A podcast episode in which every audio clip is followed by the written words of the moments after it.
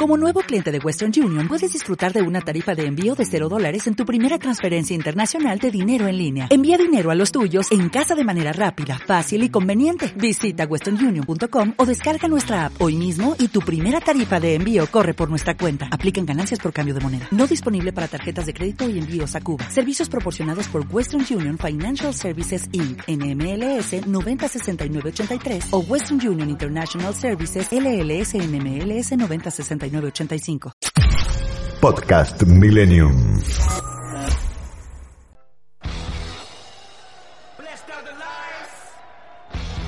Bienvenidos a Sobremesa con Diego Schurman en FM Millennium.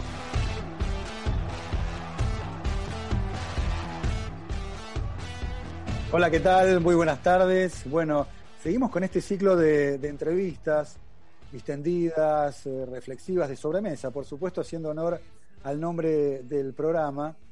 Y el invitado de hoy tiene una razón de ser. ¿eh? Es un colega que le pone pausa a la locura y que, puede transitar por lo urgente, pero que se detiene en lo importante. ¿no?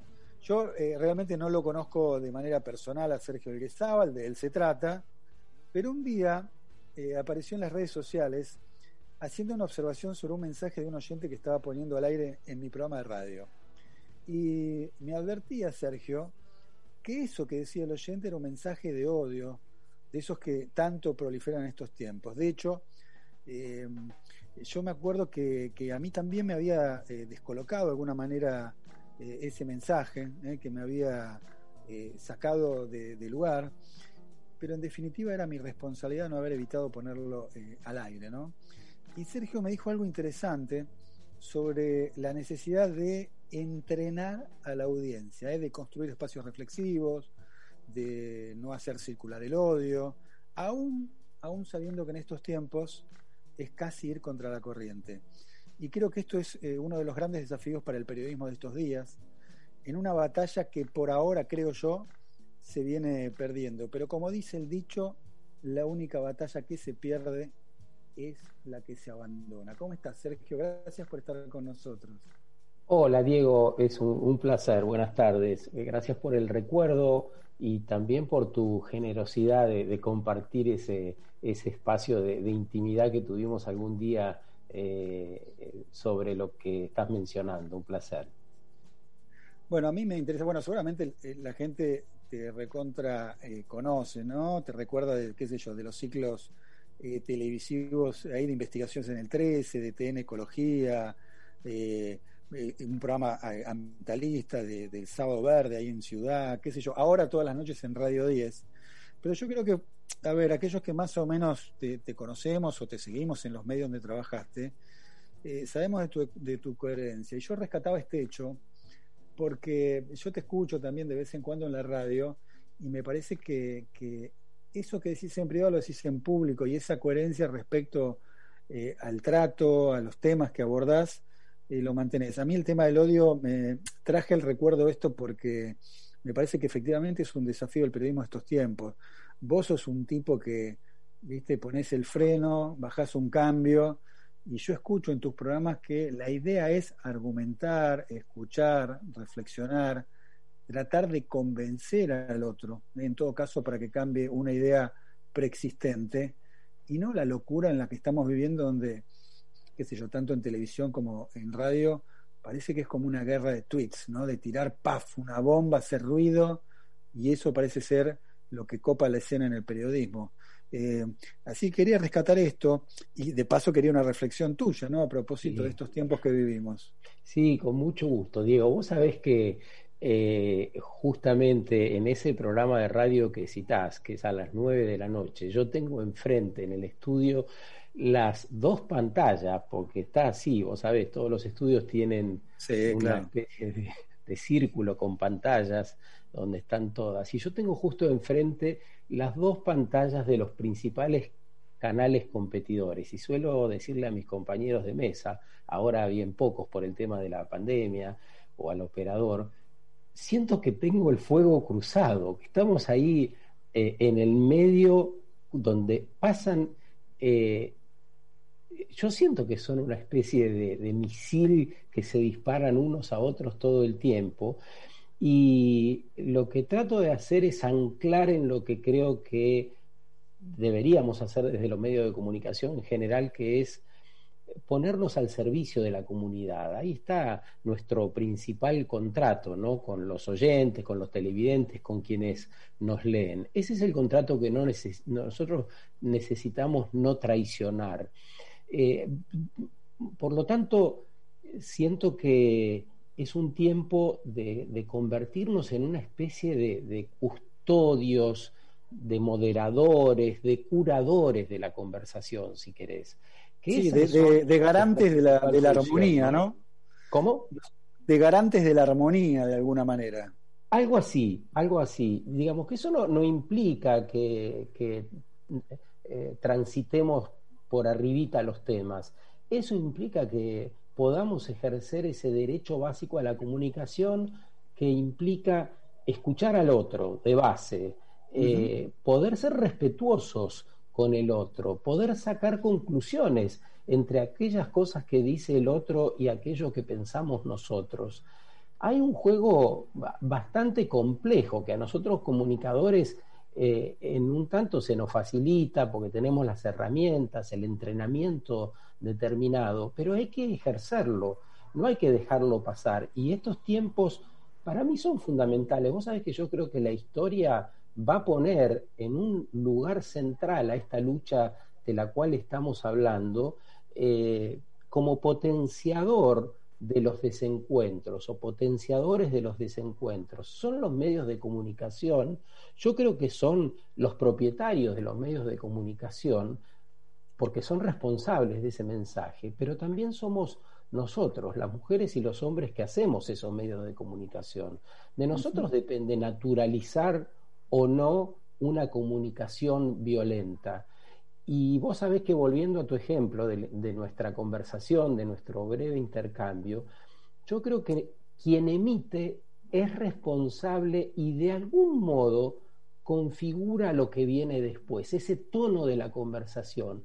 Fíjate que los diarios, cuando se ponen más eh, picantes y si querés, y respetuosos de, la diversidad es cuando vos vas a encontrar abajo mayor este, reacción eh, frente al texto, no sé, en los comentarios, eh, un lenguaje que, que, por ahí no es el adecuado, una agresión, una personalización.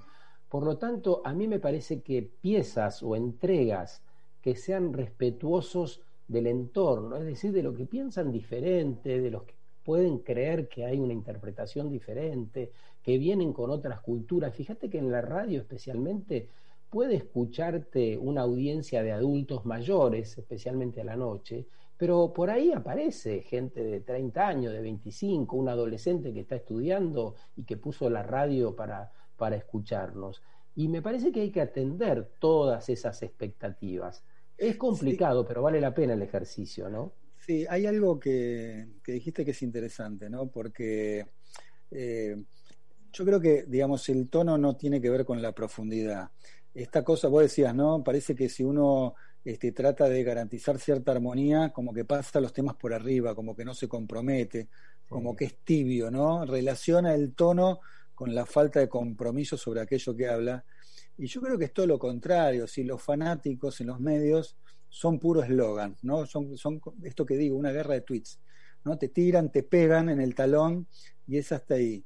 Y a mí me parece que esto de garantizar la armonía es no tener el título, es escuchar los argumentos, escuchar profundamente y además eh, tomar decisiones y comprometerse. Vos tenés un tono de armonía, yo te escucho habitualmente, ahora simultáneamente te veo absolutamente comprometido con una infinidad de temas, sobre todo el tema ambiental. Y además, creo no equivocarme, haberte escuchado una noche de estas, cuando vos eh, contabas eh, un ejemplo respecto a la carne, ¿no? Un tema tan en boga. Hay una corriente fuerte, ¿no? De vegetarianismo en estos tiempos. Yo siempre cuento que en mi casa soy el único carnívoro y cada vez menos, porque vinieron mis hijos con una corriente, mi mujer se subió a la ola y yo estoy tardando. Este, pero vos fijate el compromiso que vos tenés con esa temática ambiental, que siendo un tipo, creo que decías así, ¿no? Que sos un tipo del interior, de bragado y demás, este, que tenés por tradición y por cultura comer carne, que estás entendiendo que no hace falta comer tanta carne todos los días, al mediodía, a la noche. Y eso es producto de la reflexión, del compromiso, del argumento, y no de una guerra de tweets, digamos, ¿no? Yo creo que, que justamente todo lo contrario, el tipo que se permite reflexionar es el tipo que se da la posibilidad de cambiar, que se puede equivocar, este, y no es pura pelea. Yo quería rescatar un poquito esto de los medios y, lo enlazo un poco con, la anécdota que ella, cuando me llamaste, cuando escuchaste ese, eh, esa persona hablar muy desmedidamente en, radio, ¿no? Diego, vos sabés que hay una palabrita linda para mencionar este ejercicio de revisar eh, nuestras creencias, que es la, la deconstrucción, poder deconstruirnos, que significa poder eh, eso, ir como volviendo hacia atrás en lo que somos, recorriéndonos, si querés, de modo eh, eh, interior, pero también lo que creemos que somos, para volver a reconstruirnos teniendo en cuenta todas las variables que atender de este nuevo tiempo. Y a mí me ayuda mucho pensarlo ambiental y sosteniblemente, porque estoy convencido de que cualquier tema, la economía, la vida en las ciudades, lo que comemos, cómo nos vestimos, el transporte que usamos, todo tiene una relación directa con el ambiente, nuestras conversaciones, el trato que nos damos entre pares y el trato que le damos al ambiente, eh, a los animales y al territorio que ocupamos, todo tiene que ver con esa idea de sustentabilidad que te hace pensar que no se puede hacer cualquier cosa, que la, libertad eh, tiene también un, límite y que tiene que ver con ese límite planetario. No podemos producir inacabadamente en un mundo que es finito, no podemos consumir inacabadamente en un mundo que es finito. Y fíjate que el, el modelo, el sistema en el cual vivimos, nos invita todo, tiempo, todo el tiempo a eso, porque de otro modo resulta insostenible. Una economía, decimos que es saludable, entre comillas, cuando las personas gastan más, cuando se produce más de lo que sea. Entonces ahí volvemos. Yo que me crié en el campo, tengo un, ejemplo presente siempre que, que y, lo comparto cuando puedo. Mi papá tenía una pequeña chacrita en la provincia de Buenos Aires, en, en Palantelén. Y en esa época eh, los chacareros tenían un poquito de todo, tenían cuatro o cinco pavos, había gallinas, un gallinero con diez o quince gallinas que ponían los huevos, dos chanchas, eh, tres vacas, eh, había de todo, frutales, y teníamos una huerta. A mí me encantaba regar los tomates, a eso me mandaba mi viejo cuando tenía 10 o 11 años. Recuerdo todavía el aroma de las hojas de los tomates. Y yo sabía que en ese espacio nosotros podíamos poner una determinada cantidad de plantines, por ahí un surco de 20 o 30 plantas, 35, pero no mucho más. Teníamos un espacio determinado para los tomates. Y me parece que eh, eso nos hace pensar en la escala. La escala humana es determinada, no podemos avanzar inacabadamente sobre esa escala. Eh, la escala hacia abajo, la escala hacia lo razonable, es me parece lo que, lo que se impone y a mí me marca un poco esa idea para todo lo que enfrente. Todo aquello que sea desaforado, todo aquello que, que esté fuera de escala, me parece que no nos hace bien, ¿no? Te voy a, invitar a compartir un tema. En verdad es un tema que vos este, habías seleccionado. ¿eh? Le pido a Germán, nuestro operador, que lo ponga ahora al aire. Eh, se llama Un vestido eh, de, Ana, de Ana Prada artista uruguaya, ¿no? Sí. A ver, escuchamos, escuchamos un poquito. Dale, dale, dale. Sí, me encanta. El prohibido. Voz inconsciente, tan decente, desmedida. Tu figura se la lleva a la calle, ese farol, y en la esquina te espero desmedida, inconsciente, sin alivio.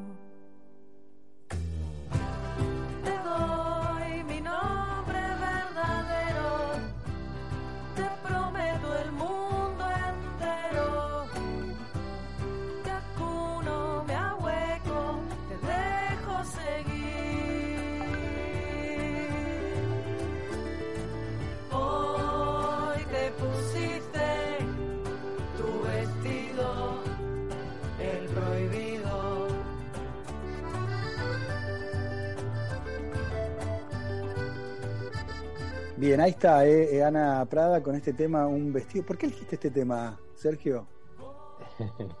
eh, te, pusiste el vestido prohibido, eh, es un poco como la síntesis de, este tema de, Anita Prada. Yo creo que eh, lo dice bien porque marca el final de un paradigma donde regía la imposición masculina de todo, hasta de cómo podía vestirse una mujer. Y, me parece que este es uno de los temas centrales de la época. Vos hablabas del ambientalismo, hablábamos de la sustentabilidad recién. Y eh, el tema del feminismo, de los feminismos, es un tema central que debería entrar en la deconstrucción, especialmente de nosotros, lo de los varones, ¿no? Esa deconstrucción de la que hablábamos, esa necesidad de revisarnos y ponernos frente a esos grandes desafíos que tiene la época. A mí me parece, Diego, que el principal desafío de época es el rediseño en todos los campos, de lo que sea, de las relaciones interpersonales, bueno, hablábamos de las ciudades, de nuestros trabajos en el campo, eh, revisar eso, ¿Cómo, ¿cómo va a ser, por ejemplo, la calidad de nuestros trabajos? Hoy, como hace 50 o 60 años, ¿vale tener trabajo por el hecho de tener trabajo o necesitamos tener trabajos de calidad, hacer cada vez más aquellas cosas que nos gustan y que nos hacen sentir bien. Eh, ¿Cómo vamos a repartir un poco mejor? Vos fíjate vos el oprobio que significan algunas cifras en el país donde vivimos. Seis chicos son pobres de cada diez en la Argentina. Seis viven sin posibilidades de acceso en muchos casos a la comida, a un techo digno, a educación de calidad.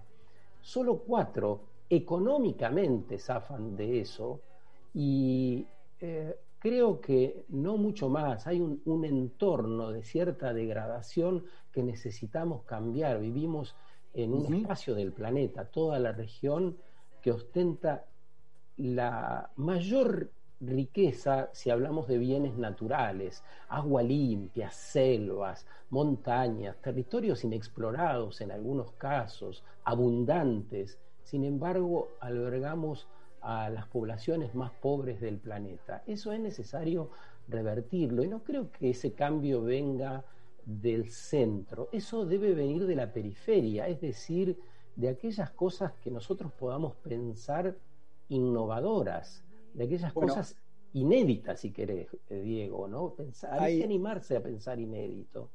Hay, ¿no? hay que cambiar los modos de producción, este, pero también a mí me parece que eh, de a poquito, eh, de a poquito, como decís vos, hay nuevas, nuevos movimientos que uno podría decir, bueno, es una moda, pero está pasando el tiempo y se están consolidando. El feminismo es uno, claramente consolidándose en la Argentina muy de a poco, y, los movimientos ambientalistas también, ¿no? Lleva tiempo, los cambios culturales son los más lentos. Uno sabe que un cambio político puede ser de un día para el otro, te cambia un gobierno y cambia la, forma de ejecutar, la economía por ahí es un poco más lento, pero lo más lento de todo es el cambio cultural. Y yo me quedo en este sentido con una frase que, que leí tuya, que era así, me la noté, dice, no se puede ser ambientalmente sustentable a medias, sos o no sos. Y eso no está pasando. Y la verdad que eso yo creo que es hasta que se consolide un cambio cultural y todo el mundo entienda que así no va más.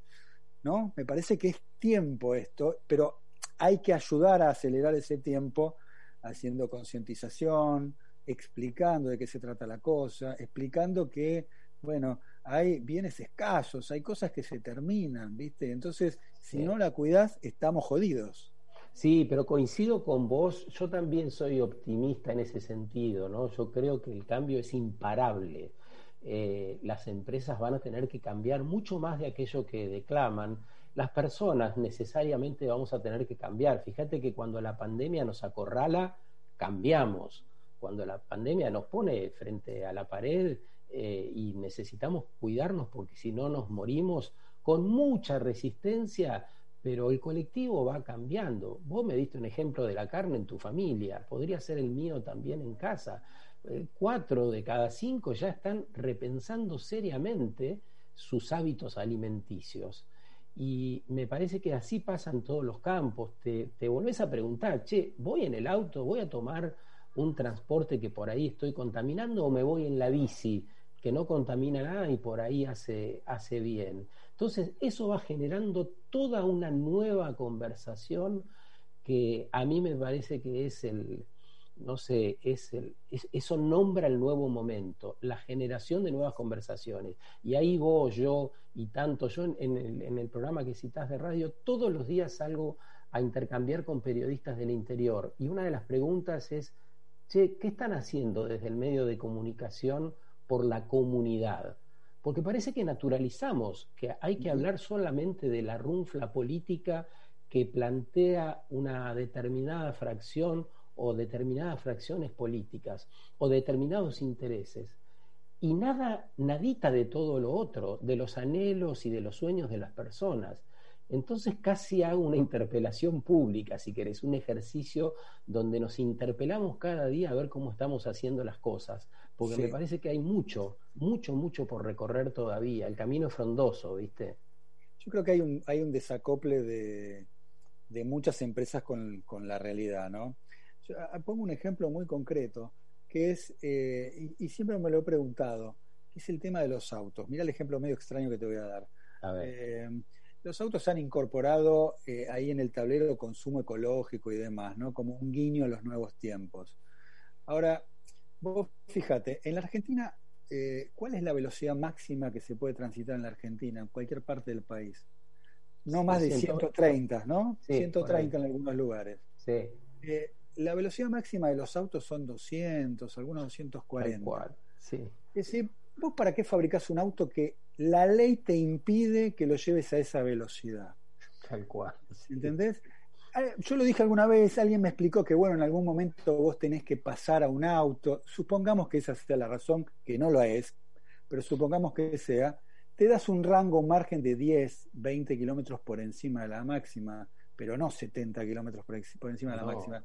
Yo creo que hay una cosa que no digamos no no se ajusta eh, a la realidad, a las necesidades, en este, en este caso el cuidado, porque el tema de las velocidades en la Argentina no es un tema menor, los accidentes de tránsito están en el podio de las causales de muerte en la Argentina, el tema ambiental eh, también es un, me parece que hay un, un reclamo que va creciendo y que las empresas vienen muy lentamente, por ahí tienen secciones de responsabilidad social empresaria, pero me parece que todavía es más un logo que una realidad. Verde, ¿no?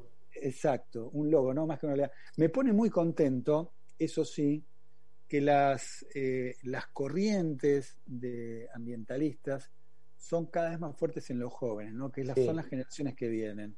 Eso me da como cierta satisfacción, porque uno tiene conductas que la ha tenido desde siempre y las ha naturalizado.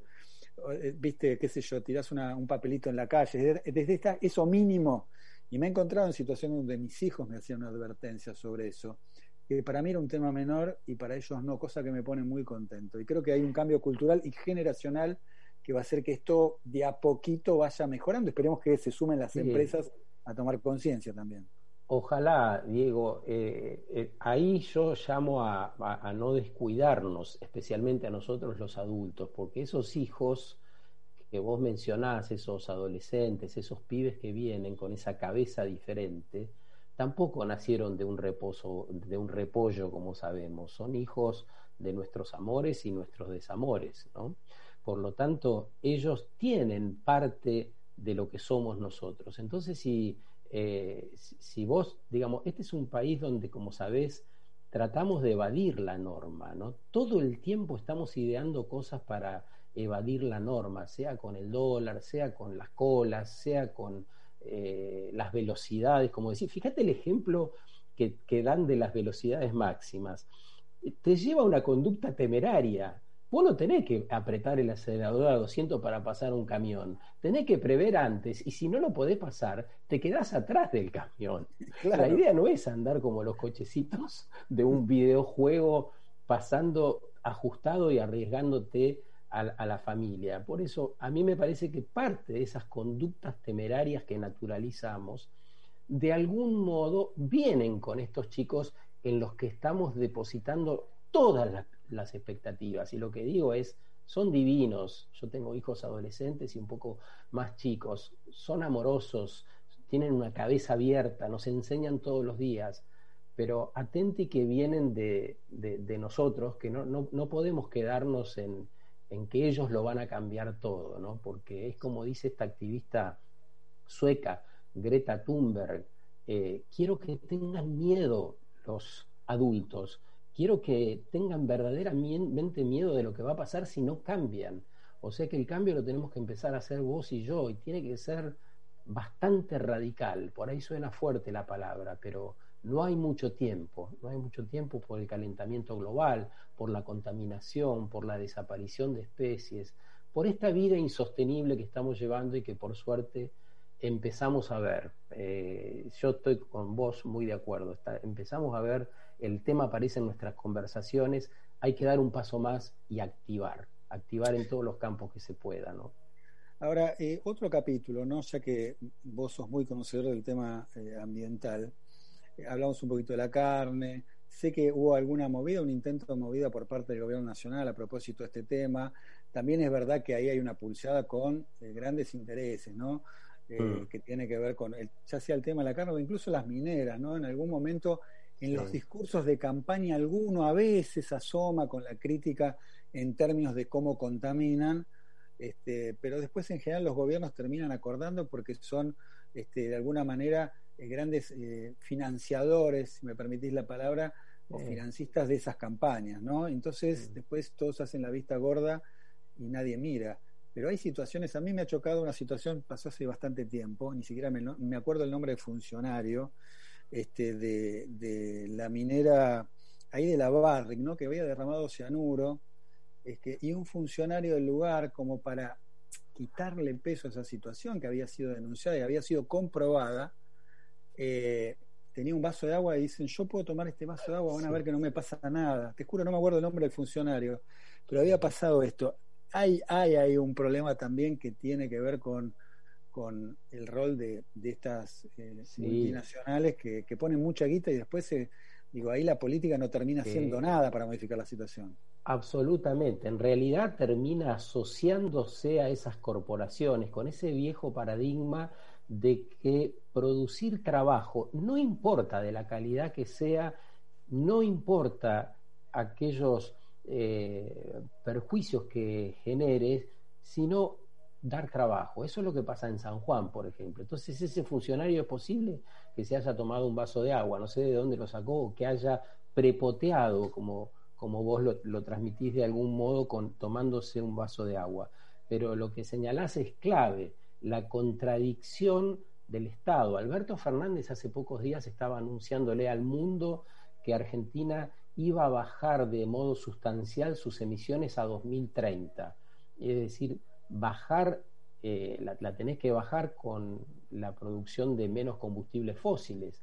Bueno, Vaca Muerta ahí va, tratando todos los días de impulsar una etapa nueva. Ese mismo día que Alberto Fernández se comprometía a bajar las emisiones en el mundo, se anunciaba un nuevo periodo de licitación para una central de carbón, algo que en todo el mundo empieza a desarmarse. Es decir, que Argentina va a contaminar más, va a producir más gases de efecto de invernadero, no menos. A mí me parece que llega un momento que esa contradicción se va a desvanecer. Y lo estamos viendo en algunos lugares, ¿no? Chile se ha visto con mucha claridad cómo se desvanecen esas contradicciones. Ya no se puede caretear demasiado, ya no podemos proclamar lo que no hacemos. Eh, me parece que hay un nuevo, si querés, sujeto político que no tiene jefes. Los analistas internacionales eh, se asombran con lo que pasó en Chile porque dicen, bueno, eh, está todo muy bien, pero no, no sabemos quién va a conducir es una conducción diferente. Ya no es alguien que tiene barba y va a escalar la sierra para conducir desde ahí o bajar con un jeep lleno de barbudos anunciando la revolución. Es diferente. Quizá no sea revolución y sea evolución, donde hay mujeres, jóvenes, estudiantes, tipos que laburan en los bancos y están hartos de que no les llegue nunca nada y de escuchar que el país va a cambiar o que es el mejor país del mundo. Esos discursos me parece que empiezan a opacarse y aparecen estos nuevos, parte del repertorio que hemos ido recorriendo juntos, Diego, esta tarde, ¿no? Eh, para ir cerrando, Sergio, eh, hablamos de muchos temas, ¿no? Yo eh, siempre digo que vos eh, transitas sobre todo por lo importante, me parece que analizás, argumentás, escuchás sobre todo, no, no te cerrás. Si vos tendrías que definir ahora qué es lo urgente en materia ambiental y qué es lo importante. Pero vayamos primero por lo urgente, lo que vos tenés, pensás o se te cruza por la cabeza que es, mira, esto ya hay que hacer algo ya, porque no da para más. ¿Qué es? ponernos a, diseñar un plan que nos saque de la estructura actual, de esa estructura que nos lleva a producir inacabadamente de lo que sea, no sé, eh, poner la mirada en el agro, por ejemplo, cómo estamos produciendo, por cuánto tiempo más, Diego, crees que eh, los, aquellos que nos compran alimentos van a querer consumir alimentos producidos con veneno? ¿Por cuánto tiempo más? Cada vez los mercados se van a cerrar más y eso necesitamos atenderlo con mucha urgencia. Entonces no alcanza con crear una dirección de, de ecología eh, de, para, para, producir alimentos agroecológicos, en sostener algunas cooperativas. Tenemos que hacer un, un gran, eh, eh, un gran encuentro y una gran discusión sobre hacia dónde queremos ir el mundo y nosotros estamos pidiendo a los consumidores cada vez más saber de dónde viene lo que comemos, cómo fue producido, hubo trabajo esclavo, trabajaron chicos, eh, le pusieron verdaderamente veneno a lo que estoy poniendo en la mesa para compartir con mis hijos. Eh, se transportó de, un lugar lejano, porque entonces eso genera emisiones. Yo estoy comiendo acá cosas que cruzaron el océano, entonces hay un montón de cosas que debiéramos poner sobre la mesa que atienden este nuevo tiempo en el que vivimos. Y vos me vas a decir, ah, bueno, pero eso requiere un proceso casi revolucionario. Y en esas estamos. El, el COVID nos ha venido a decir, che, apúrense, porque no queda mucho tiempo si van a seguir haciendo las cosas igual que las hacían hace 100 años, ¿no? Bueno, a mí me parece que sí, que hay que hay, hay, que, hay que lograr lo imposible, ¿no? Apelando al lema de, de, gusto, me parece que uno tiene que pedir lo imposible, porque eh, si uno se queda, y esto se lo escuché a algún dirigente, ¿no? Si uno se queda con que no se puede, porque viste claro. que nosotros los argentinos solemos repetir, no, esto es, acá es imposible, no, esto es Argentina, no, esto, mm. eh, te quedas con eso, en verdad lo que haces es reproducir el fracaso, digamos, de, de todas las posibilidades de cambio en este país. Y hay muchas cosas. A mí el tema ambiental en particular me, eh, me interesa porque veo un poquito lo que vos ves, ¿no? Veo un deterioro, veo que por el afán de comercializar más, vender más, tener más, este, más ganancias, eh, apelás a cualquier cosa, tóxicos, lo que sea, cualquier elemento este, industrial para tratar de producir más, vender más, no importa, no importa cuánto se afecte la salud. Mira, justo te lo estamos diciendo en estos tiempos donde estamos hablando de una pandemia, que no lo yo creo que ni siquiera logramos reflexionar con esto. Yo pensaba y escuchaba a mucha gente decir por estos días, bueno, la pandemia nos va a sacar mejores. Te digo la verdad, mi conclusión es que la pandemia profundizó en lo que éramos. Los tipos buenos antes de la pandemia siguen siendo buenos y los tipos malos siguen siendo profundamente malos, para decirlo en términos muy lineales, ¿no? Pero sí, sí, no veo un, un, cambio, no veo un cambio de conciencia producto de la pandemia. Bueno, un poco por ahí, eh, atendiendo esto que decís, a mí me gustaría responderte la segunda parte de la pregunta, que es, ¿qué es lo que creo que es lo, importante? ¿no? Hablamos de, de, lo urgente. A mi modo de ver, lo importante es encontrar un proyecto que pueda entusiasmarnos a todos, pero verdaderamente entusiasmarnos a todos que las mujeres y los hombres, no importa si vivís en La Quiaca, en Buenos Aires, en las grandes ciudades, en Rosario o en Ushuaia, podamos entusiasmarnos con un proyecto común. Y a mí me parece que ese proyecto común tiene que ver con rediseñar las ciudades, ver qué hacemos con el territorio, cómo lo gestionamos mejor, cómo participan en esa gestión cada vez más cantidad de personas. Fíjate vos esa grieta que hay entre el campo y la ciudad. Los que viven en el campo dicen, pero si vivís en la ciudad no podés opinar de lo que está pasando en el campo. Vas a opinar desde Palermo, tenés que venir a embarrarte y a ordeñar las vacas acá. las vacas no se ordeñan más como lo hacía mi viejo con un banco. claro, Pero además necesitamos esa conjunción más que nunca entre el campo y la ciudad. Nosotros necesitamos saber que los pollos, además de cómo los vemos en el supermercado, caminan, picotean, mueven la cabeza de un lado a otro, son muy atentos. Eh, y también en, el campo necesitan conocer de esta nueva dinámica que requiere atender la sustentabilidad, de una nueva dinámica que requiere que todos y todas podamos estar muy empapados de lo que pasa ahí. Ese divorcio entre el campo y la ciudad a mí me parece indispensable resolverlo en el menor tiempo posible. Y eso se puede hacer si encontramos un proyecto que nos anime a todos. La verdad, este proyecto que tiene la Argentina de criar vacas y exportar carne o cereales entusiasma a muy pocos. ¿Qué sé yo? Más o menos todos están de acuerdo porque creen que eso trae dólares que podría más o menos balancear la cosa. Pero está visto que con el nivel de pobreza que tenemos, recién hablamos de los chicos, con el nivel de obesidad, el mayor en los pibes de toda la región de Latinoamérica, no nos está beneficiando ese modelo. Bueno, claramente ¿cuál, será, ¿cuál será ese nuevo modelo que nos incluya a todos? Bien. Bueno, Sergio, apostemos ese modelo, lo vamos a encontrar, ¿eh? seguramente lo vamos a encontrar y nos van a ayudar las nuevas generaciones a empujar a este cambio. Eh, te agradezco ¿eh? que hayas estado con nosotros en esta sobremesa reflexionando, como lo haces habitualmente, este, sobre varios, varios temas de, de interés. Te mando un abrazo y nos reencontraremos seguramente pronto.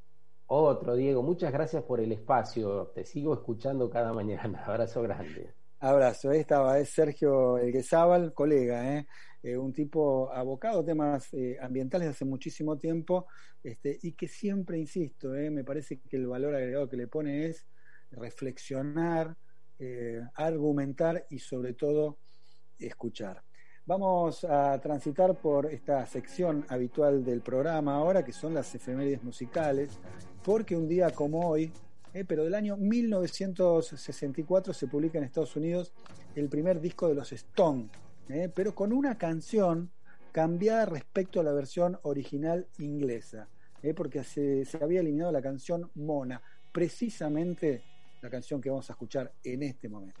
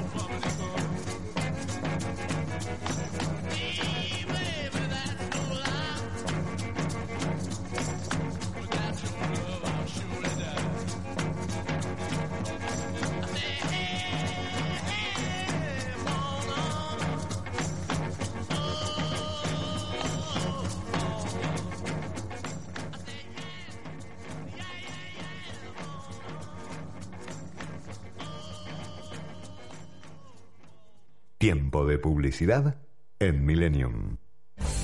Si el documento es importante, la compañía es importante. Impresoras láser y fotocopiadoras multifunción Kiosera. Aplicaciones y servicios personalizados para capturar, distribuir y administrar sus documentos. Servicio técnico en todo el país y el costo más bajo por copia. Bruno Hermanos, distribuidor oficial Kiosera con más de 80 años en la República Argentina. 4362-4700. El mejor hielo, la mejor calidad, encontralo en Hielo Antártica. 0810-220-0150. Las cosas más sencillas de la vida son muy importantes, no se olvidan. La pasta del domingo, la alegría y el aroma pomarola en la cocina. Por calidad molto conviene, porque si es molto, molto bene. Molto, siempre junto a las familias argentinas. Fin de espacio publicitario. Millennium 106.7 Como una luz que se enciende en tu interior. Este espacio es auspiciado por... En Esteban Echeverría no pagás nada por dos años. Trae tu empresa a un municipio que quiere que te vaya bien. Vení a Esteban Echeverría, el lugar ideal para que tu empresa crezca. Cargas Infinia, cargas tecnología molecular. Cargas Infinia y tu auto anda mejor.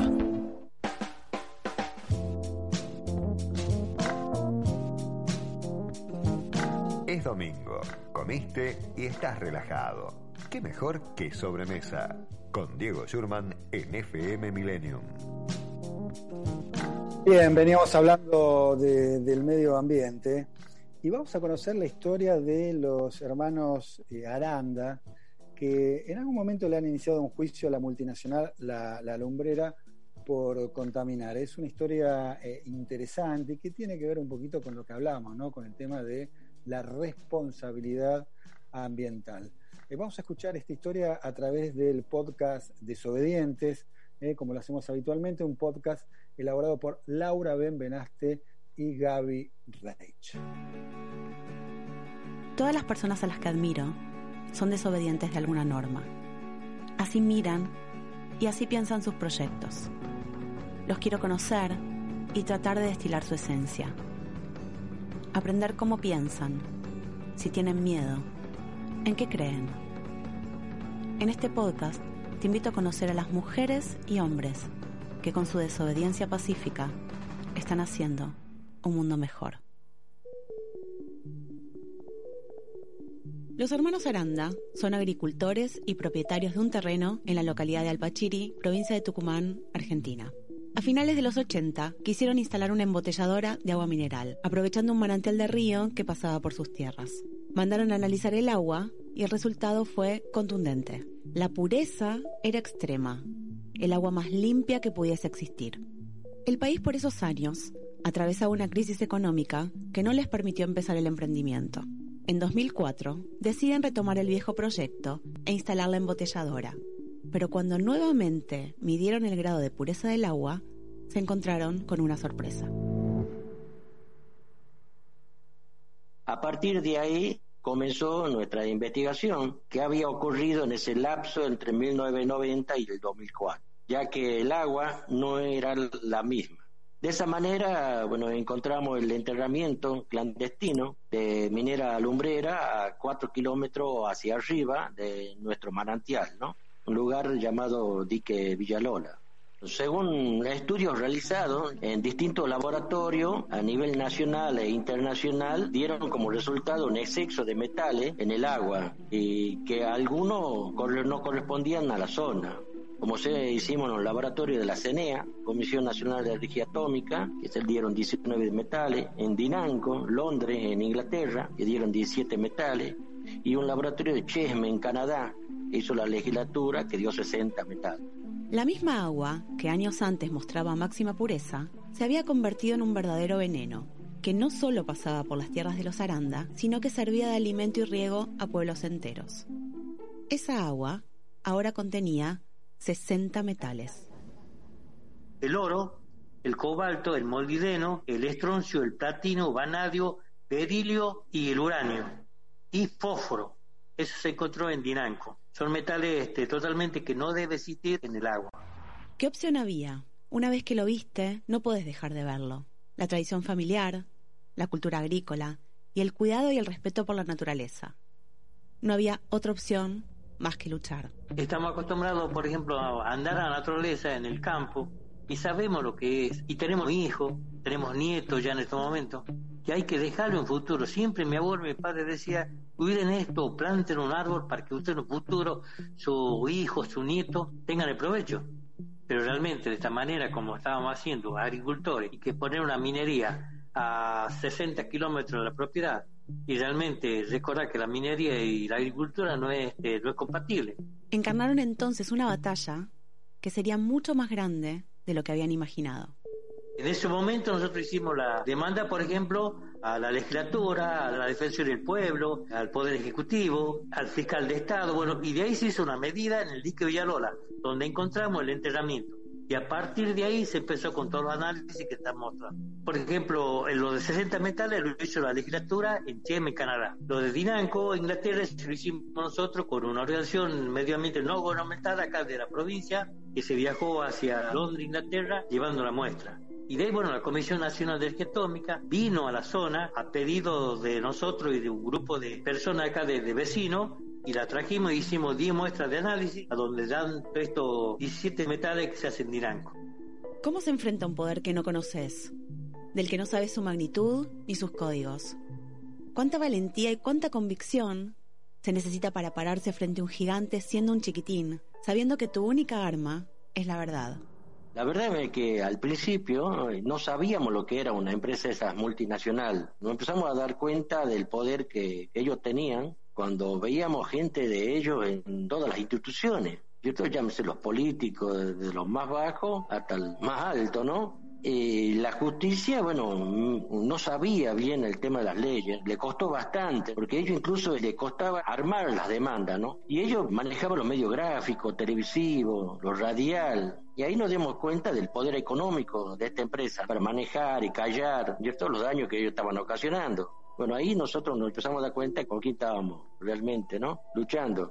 Era un monstruo y eh, era abismal la diferencia que había de uno a otro, ¿no?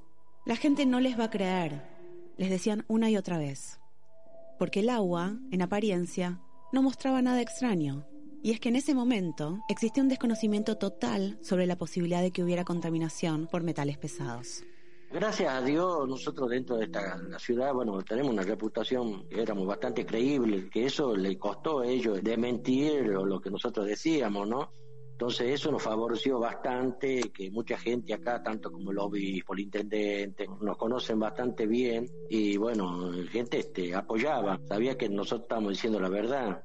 Nosotros empezamos a dar charlas en las escuelas y en las plazas, pasábamos videos de lo que era minería a cielo abierto y de esa manera, este, bueno, la gente se iba sabiendo lo que nosotros decíamos. Recibieron amenazas y también ofertas para no hablar. Que me iban a tratar de loco, de extremista, que me iban a hacer mil cosas, me decía, ¿no? Y era entre eso o agarrar el dinero.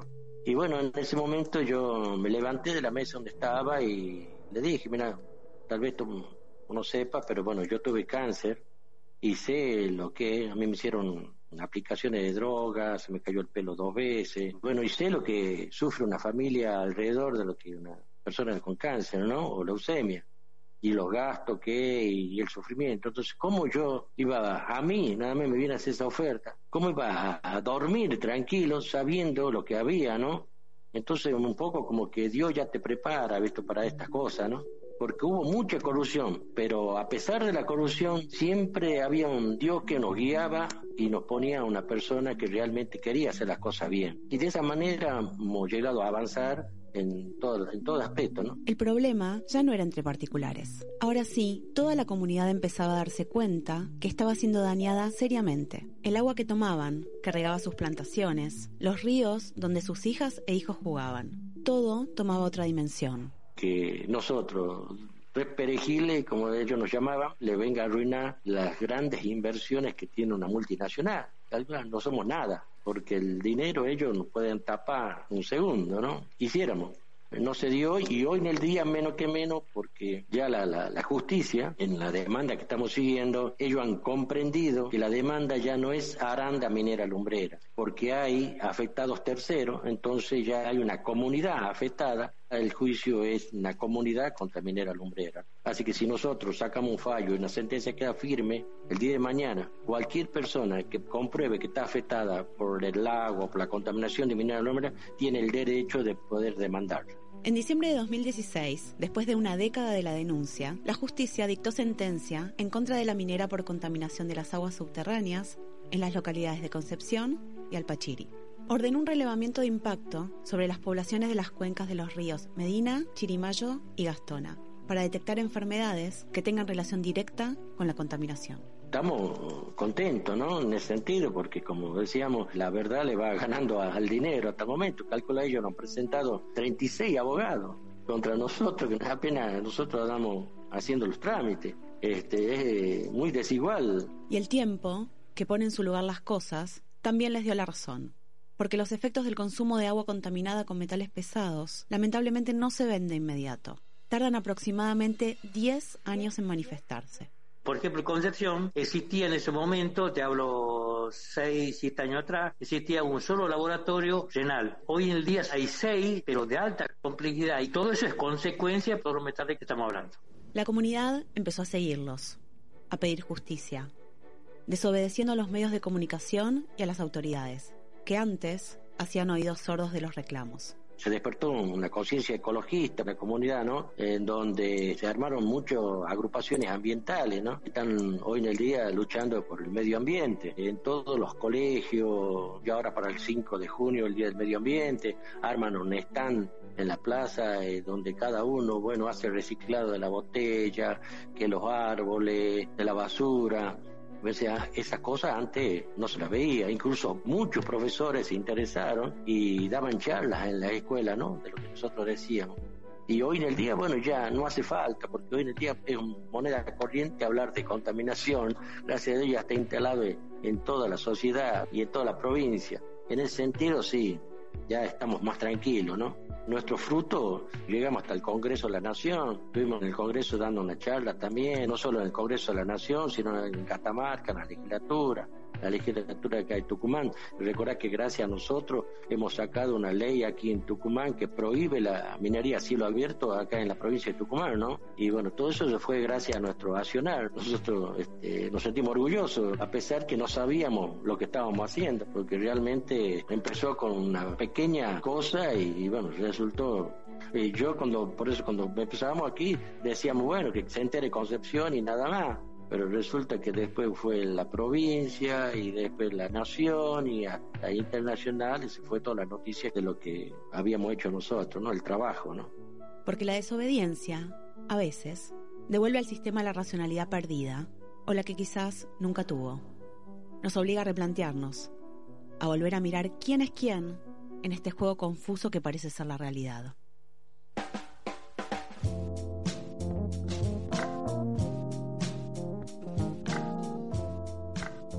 Bueno, y nos vamos yendo, nos vamos despidiendo de esta sobremesa hasta el próximo domingo.